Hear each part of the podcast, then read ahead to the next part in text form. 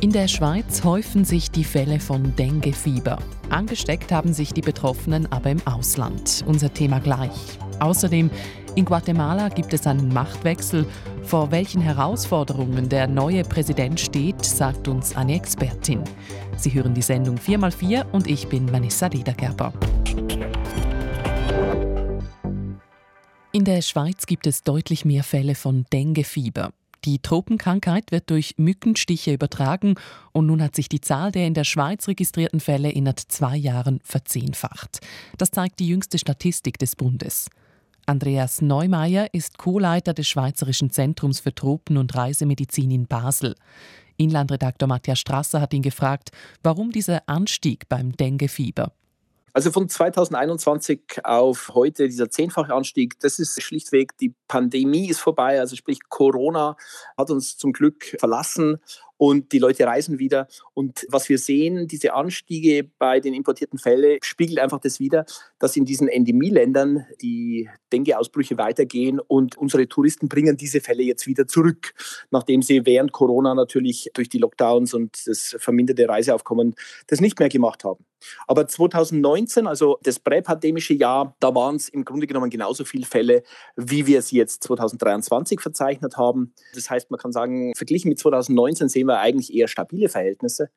Aber global betrachtet ist es schon so, dass die Dengue-Fälle allgemein zunehmen. Man kann sagen, über die letzten 20 Jahre haben sie weltweit ungefähr eine Verzehnfachung der gemeldeten Erkrankungsfälle zu verzeichnen gehabt. Und Dengue war jetzt zwei Jahrzehnte lang im Aufwind und ich denke, das wird sich auch weiter fortsetzen sodass 2023 jetzt eigentlich sozusagen eigentlich nur widerspiegelt, dass die Corona-Pandemie überwunden worden ist und wir setzen jetzt da fort, wo wir 2019 aufgehört haben. Hm, also Sie sagen, das ist ein Zurück zum vorpandemischen Niveau sozusagen.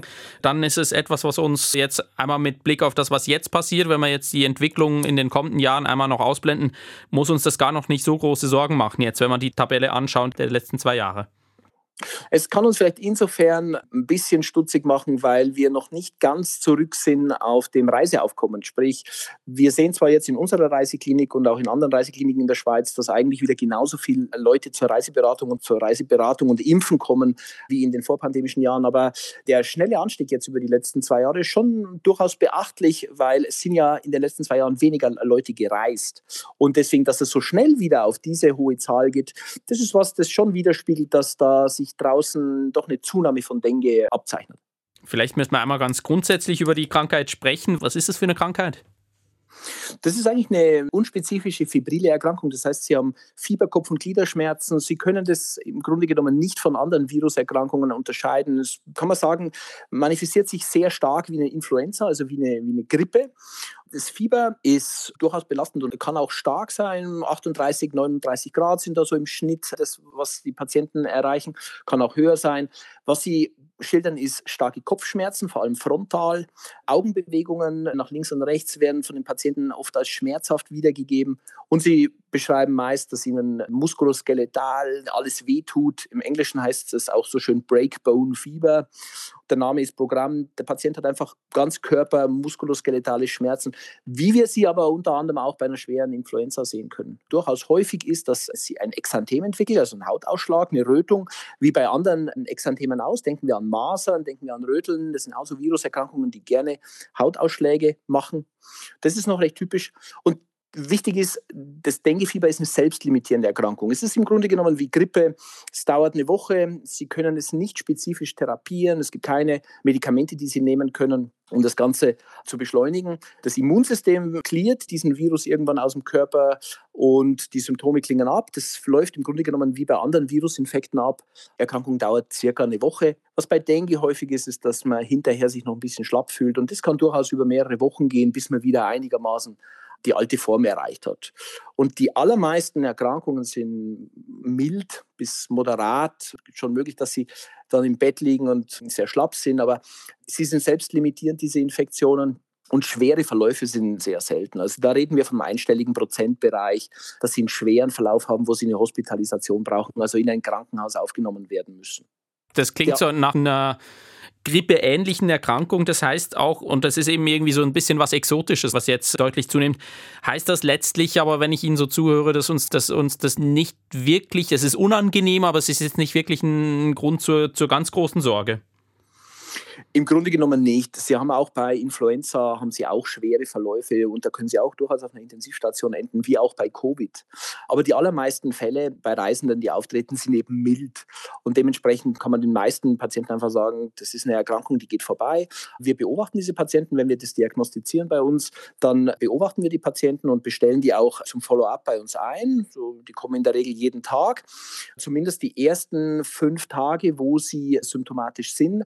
Denn Dengue verläuft bei jedem Menschen stadienhaft gleich. Das heißt, wir wissen so die ersten drei Tage hat eigentlich nur Fieber, Kopf- und Gliederschmerzen, geht es ihm nicht besonders. Die kritische Phase beim Dengue ist so der vierte, maximal fünfte Tag. Und um diese Zeit kann sich eine Dengue-Infektion in Richtung schweres Dengue entwickeln.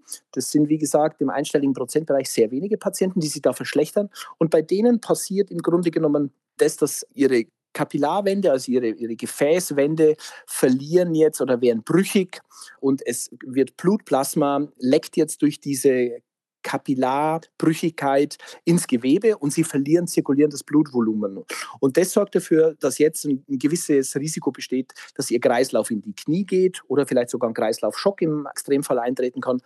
Und wenn man den Patienten um, um diese vulnerable Phase, die so maximal 24 Stunden dauert, wenn man in dieser Phase feststellt, dass das eintritt, diese kapillare Brüchigkeit, dann gibt man einfach Volumen, sprich man verpasst dem Patienten einen intravenösen Zugang und man substituiert Flüssigkeit als Infusion. Und diese kapillare Brüchigkeit, die dauert eben nicht sehr lange, das sind 12 bis maximal 24 Stunden. Und dann hört es wieder auf und der Patient stabilisiert sich.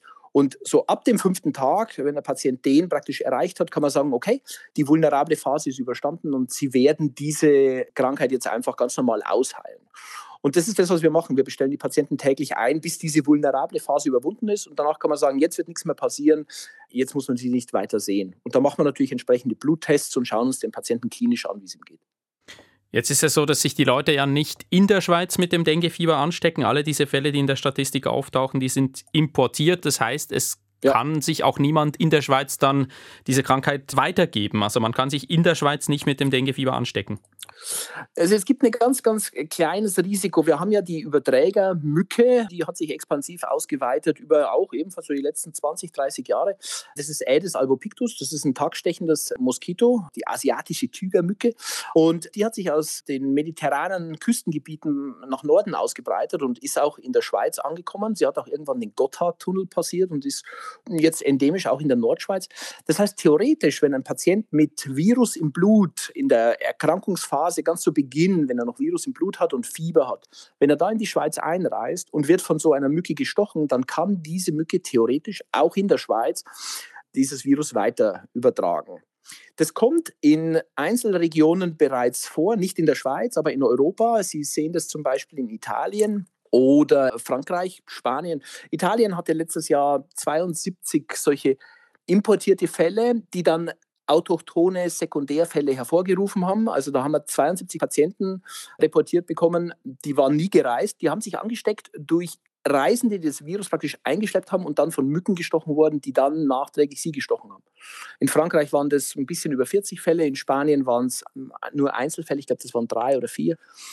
Theoretisch ist es auch bei uns möglich. Im Moment ist die Mückendichte aber dazu einfach statistisch viel zu niedrig. Das heißt, es wäre ein Lottogewinn sozusagen, so einen autochthonen Sekundärfall abzubekommen. Möglich ist es. Ob das sich weiter nach oben von der Wahrscheinlichkeit entwickelt, werden wir sehen. In Frankreich, in Italien und Spanien hat man diese Tendenz gesehen, dass das langsam mehr geworden ist. Also Dort tut sich etwas. In diesen Ländern ist natürlich die Mückendichte viel höher als bei uns.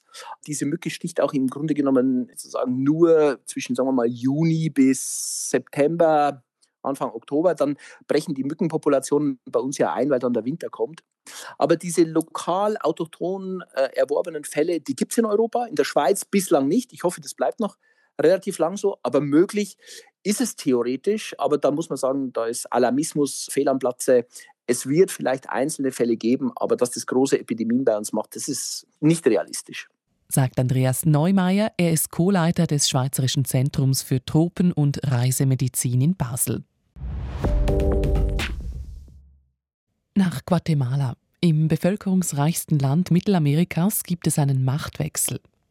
Bernardo Arevalo wird nach seinem überraschend klaren Wahlsieg im August am Sonntag im Präsidentenamt vereidigt. Der Sozialdemokrat möchte Guatemala aus einer politischen und gesellschaftlichen Krise führen. Wie stehen die Chancen, dass ihm das gelingen wird? Darüber hat Tim Eckimann mit Sandra Weiß gesprochen. Sie ist freie Journalistin und beobachtet die Lage in Guatemala von Mexiko aus. Er hat sie gefragt, welche Altlasten übernimmt der neue Präsident von seinem konservativen Amtsvorgänger. Vor Arevalo liegt eine Mammutaufgabe. Guatemala ist ein klassischer Beutestaat, in dem die Eliten ihre korrupten Netzwerke zum eigenen Vorteil pflegen. Während der Staatsapparat, also Bildung, Gesundheit, Infrastruktur, völlig unterfinanziert ist und noch dazu von der Elite kooptiert. Da liegt also einiges im Argen in Guatemala. Was sind die größten Herausforderungen, die auf den neuen Präsidenten Bernardo Arevalo zukommen werden? Also sein großes Versprechen ist die Modernisierung und Demokratisierung Guatemalas. Er will rechtsstaatliche Strukturen schaffen und damit auch mehr Chancengleichheit. Man muss wissen, Guatemala ist eines der ärmsten Länder Lateinamerikas. 55 Prozent der Bevölkerung sind arm und das sind überwiegend Maya-Indigene. Die leben auf dem Land. Also ich war in Gemeinden, da gibt es keine Straßen, da gibt es keinen Strom, da gibt es keine weiterführenden Schulen, nur eine Grundschule und nur so einen kleinen Gesundheitsposten, wo eine Krankenschwester sitzt. Diese benachteiligte Bevölkerung muss sich dann als billige Land- oder Industriearbeiter bei den reichen Unternehmern verdingen. So funktioniert das System.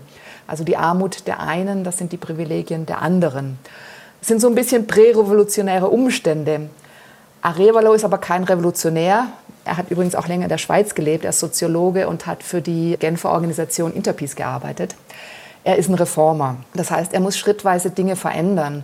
Aber der Widerstand der Elite wird auch gegen kleine Veränderungen enorm sein. Und die erste Blockade, die er aus dem Weg räumen muss, das ist die korrupte Justiz, die ihm zudem permanent Steine in den Weg legt, vor allem die Staatsanwaltschaft. Das wird nicht ganz einfach werden, denn die Eingriffsmöglichkeiten der Exekutive in die Justiz sind begrenzt. Was spricht dafür, dass Bernardo Arevalo in den nächsten Jahren Guatemala tatsächlich aus dieser Krise von Korruption und auch Armut befreien könnte? Er hat zwei große Trümpfe, würde ich sagen. Er und seine von vielen jungen Leuten getragene Partei Semilla gehören nicht zum Establishment. Und sie haben den massiven Rückhalt der Bevölkerung, die sich endlich eine Veränderung wünscht und die auch in den vergangenen Monaten immer wieder zu seiner Unterstützung auf die Straße gegangen ist, wenn zum Beispiel die Staatsanwaltschaft seine Partei verbieten wollte. Und die zweite große Stütze ist die internationale Gemeinschaft, die sich ebenfalls geschlossen hinter ihn gestellt hat angeführt von den USA über die Europäische Union und auch Lateinamerika. Denn Guatemala ist jetzt einer der wenigen demokratischen Hoffnungsträger in einer Region, die zunehmend ins Autoritäre abgleitet. Arevalo hat also von verschiedenen Seiten Unterstützung auf sicher, intern, aber auch international. Er wurde im August überraschend zum Präsidenten gewählt und seither gab es mehrere Versuche der regierenden Elite, ihn von der Macht fernzuhalten. Was ist von diesen Versuchen übrig geblieben? Die Operationen werden von der Staatsanwaltschaft durchgeführt. Die hat Haftbefehle gegen einige seiner Parteimitglieder erlassen. Sie hat versucht, die Wahlen retroaktiv zu annullieren und Semilla, also der Partei von ihm, den Fraktionsstatus im Parlament abzuerkennen. Die meisten dieser Vorhaben sind gescheitert, weil die internationale Gemeinschaft massiv Druck ausgeübt hat und den Strippenziehern mit Sanktionen drohte, beziehungsweise sie auch mit Sanktionen belegte. Die beiden treibenden Staatsanwälte hinter den Prozessen zum Beispiel, die stehen auf der Engelsliste. Das ist die Liste der korrupten, demokratiefeindlichen ausländischen Staatsdiener, die von den USA alljährlich herausgegeben wird. Und auf diese Art und Weise wurde die Politmafia in Schach gehalten. Aber sie wird auch die kommenden vier Jahre nichts unversucht lassen, um Arevalo loszuwerden. Ah, da ist also noch einiges geplant wahrscheinlich. Welche Hindernisse wird die politische Opposition dem neuen guatemaltekischen Präsidenten in den Weg legen? Da kann man natürlich nur vermuten, das legen die nicht offen. Ich denke, es wird weitergehen mit Lawfare, also mit der juristischen Verfolgung der Partei und ihrer Mitglieder. Schon in den vergangenen Jahren wurden sehr viele Menschen der Geldwäsche bezichtigt, die der Elite im Weg standen. Unter anderem übrigens auch der Schweizer Leiter einer indigenen Kaffeekooperative. Dann wird das Parlament eine Blockadetaktik fahren. Es besteht auch eine Gefahr auf Destabilisierung durch die Sicherheitskräfte, deren Spitzen Teil dieser korrupten Elite sind. Und natürlich gibt es auch Gefahren von der Drogenmafia, die destabilisieren könnte.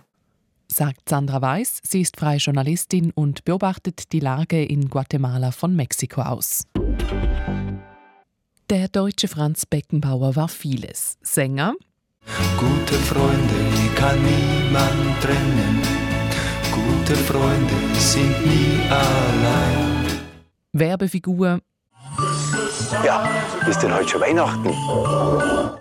Aber vor allem Fußballer. Abgefangen von Beckenbauer, dem Stopper, der jetzt mit nach vorne geht. Beckenbauer durch, am Strafraum, da kommt der Tor! Nun ist Franz Beckenbauer im Alter von 78 Jahren verstorben. Vera Deragisch hat sich mit Nico Bär die internationalen Reaktionen auf Beckenbauers Tod angesehen. Als Ikone, Lichtgestalt, Libero bezeichnet ihn Beckenbauers Fußballclub Bayern München. Uli Hoeneß, Ehrenpräsident von Bayern München, sagt, Franz Beckenbauer sei die größte Persönlichkeit, die der FC Bayern jemals hatte. Als Spieler, Trainer, Präsident Mensch unvergesslich. Die Generalsekretärin des Deutschen Fußballbundes Heike Ulrich sagt, in der Geschichte des deutschen Fußballs wird Franz Beckenbauer immer einen exponierten Platz haben, genauso in unseren Herzen.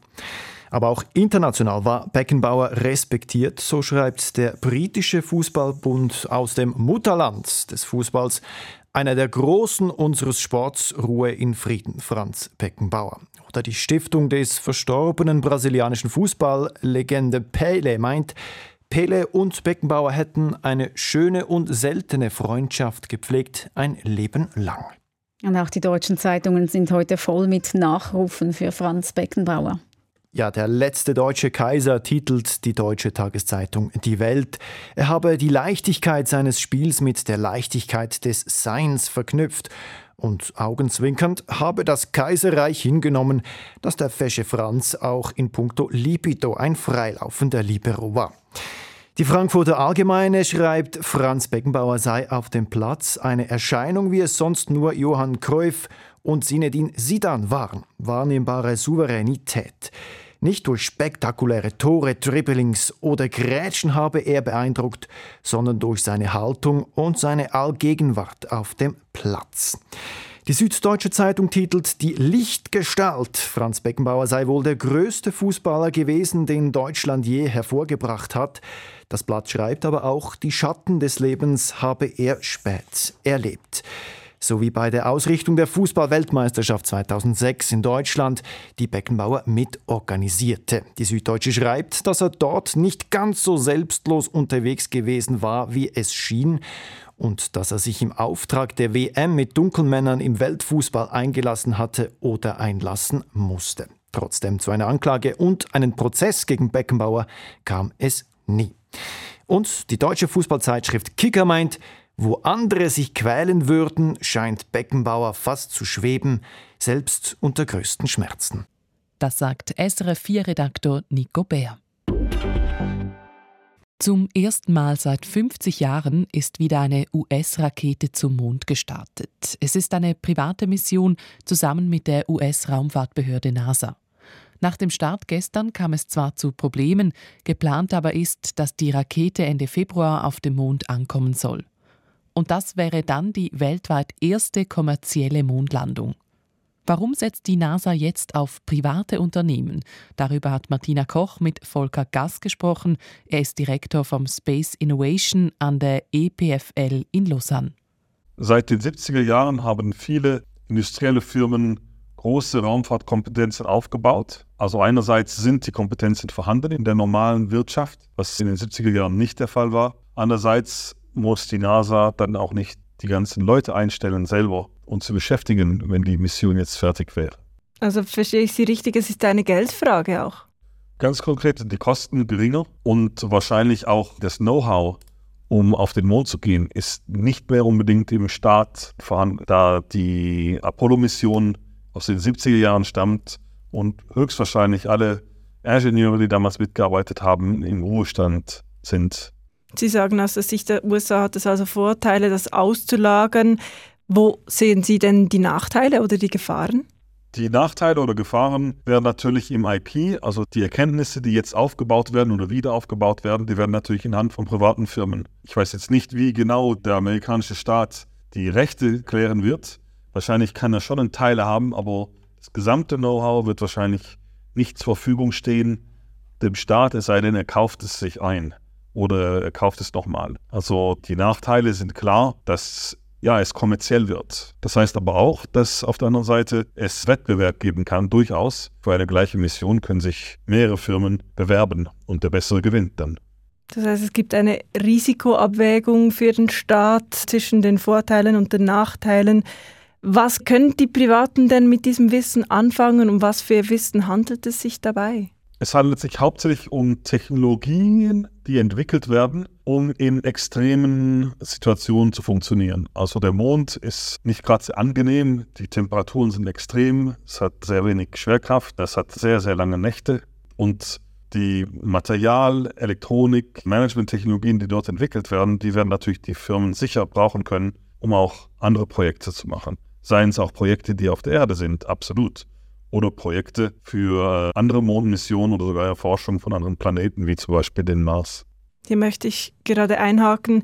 Es gibt ja immer mehr private Firmen, die sich auf den Weltraum spezialisieren. Elon Musk mit seiner Firma SpaceX ist ein sehr bekanntes Beispiel. Die Firma Astrobotic, die jetzt an der Mondmission beteiligt ist, ist ein anderes Beispiel. Was reizt die Privaten ganz grundsätzlich am Mond und am Weltall?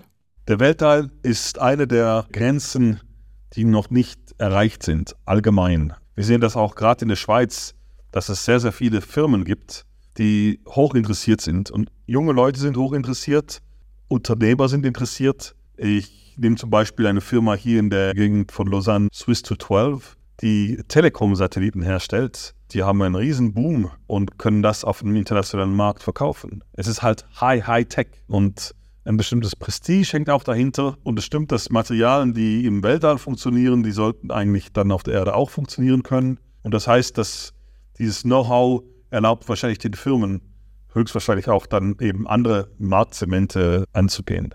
Aber solche Missionen im Weltall, die sind ja immer auch mit einem sehr großen Risiko verbunden. Es ist auch sehr teuer. Was, wenn eine solche Mission scheitert? Das Schöne an den meisten Raumfahrtmissionen ist, dass man eigentlich hauptsächlich sein Ego verliert, wenn etwas kaputt geht. Ich weiß jetzt nicht, was die genaue Deal ist für diese Peregrin-Mission, aber höchstwahrscheinlich wird die Firma gezahlt für alle ihre Arbeit und hat eventuell noch einen 10, 20 Prozent Malus, wenn jetzt etwas wirklich schief gehen würde. Aber heißt das, dass die Privaten jetzt in dieser Mondmission quasi nur gewinnen können? Das würde ich nicht so sagen. Finanziell können sie wahrscheinlich nicht viel verlieren. Das kommt auf die Investoren drauf an, aber für diese ersten NASA-Missionen, da werden meistens die kompletten Kosten gezahlt. Man nennt die auch diese Risk Mitigation Missions. Das heißt, eine Mission, um das Gesamtrisiko von dem Artemis-Programm zu mindern. Und das nimmt man schon in Kauf. Übrigens, das Gleiche ist der Fall bei den ESA-Missionen. Wenn man eine Demonstrator-Mission, also eine Demonstrationsmission macht, dann kann etwas auch schiefgehen, dann darf auch etwas schiefgehen. Viel, viel schlimmer wäre, wenn beim ersten Astronaut auf dem Mond dann etwas schief geht und das Leben von dem Astronaut gefährdet wird. Da will man lieber im Voraus mit eben Sonden oder anderen Missionen die Sachen abchecken, dass eben das Gesamtrisiko des Programmes gemindert wird. Also eben, Sie haben gesagt, finanziell gibt es nicht viel zu verlieren für die Firmen. Was dann? Die Firmen könnten natürlich an Prestige verlieren, wenn Astrobotik Maschine auf dem Mond nicht funktioniert, wenn sie einmal dort oben ist, der Roboter nicht sich bewegen kann, stecken bleibt. Dann haben die wahrscheinlich in ihrem Image und in ihrem Portfolio ein Problem, um weitere Aufträge zu kriegen. Jetzt hat es bei der aktuellen Mondmission der USA bereits kurz nach dem Start eine erste Störung gegeben. Es ist also gar nicht klar, ob es die Rakete überhaupt bis zum Mond schafft. Das heißt, Volker Gass, es kann auch ganz schnell wieder vorbei sein. Jo, genau. Wie oft hat Elon Musk schon eine Rakete, wie hat er gesagt, uncontrolled disassembling oder sowas in die Luft gesprengt? Ich meine, bis jetzt hat es noch nicht funktioniert, seine Riesenrakete da. Es ist nicht trivial, eben Raumfahrt ist nicht einfach. Und es ist auch nicht erwartet, dass es so einfach ist. Genau deshalb werden diese Risikos gemindert mit industriellen Firmen, die vielleicht andere Ideen haben, vielleicht pragmatischer manche Sachen angehen. Damit der Staat nicht alles alleine trägt. Damit der Staat nicht alles alleine trägt, richtig. Sagt Volker Gass, er ist Direktor von Space Innovation in Lausanne. Damit sind wir am Schluss der Sendung 4x4 vom Dienstag. Das waren ausgewählte Highlights aus dem SRF 4 News Programm. Schön sind Sie mit uns. Am Mikrofon verabschiedet sich Vanessa Ledergerber.